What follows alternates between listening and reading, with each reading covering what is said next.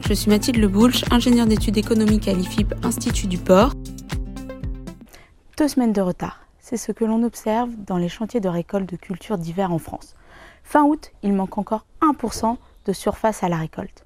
Nous voici de retour après la trêve estivale pour la conjoncture des matières premières. L'été a été synonyme de volatilité des cours des matières premières. Aléas climatiques, retard des chantiers de récolte et retour des achats à l'export, l'activité sur les marchés des matières premières bat son plein en cette rentrée. La météo estivale n'a pas été bénéfique pour les céréales à paille françaises. Les pluies du mois de juillet ont retardé les chantiers de récolte.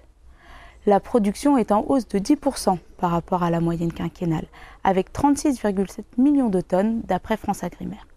Pourtant, seulement 39% des blés tendres dépassent le poids spécifique, ce qui confirme une récolte principalement de qualité fourragère. Aux États-Unis, la sécheresse a fortement impacté les cultures.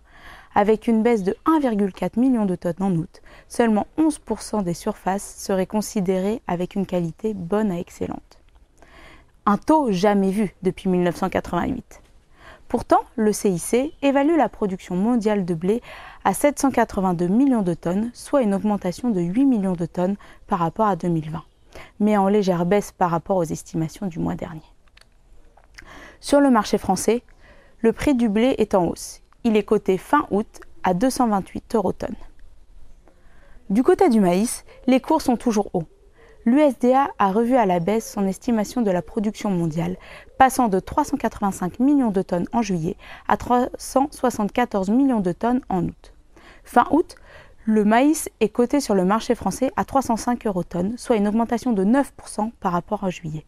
En France, les rendements sont estimés bons par France Agrimaire, mais les surfaces sont encore évaluées à la baisse de 250 milliers d'hectares. Il faudra attendre le début de l'automne pour voir les résultats de cette récolte, mais les prévisions météo de ces prochaines semaines vont dans le sens d'une récolte de qualité en France. Pour le complexe protéique, les cours des tourteaux sont à la baisse malgré une forte hausse du marché des huiles. C'est de l'autre côté de l'Atlantique que les inquiétudes persistent. D'une part, pour le canola canadien, qui à la suite de la sécheresse de cet été voit sa production diminuer.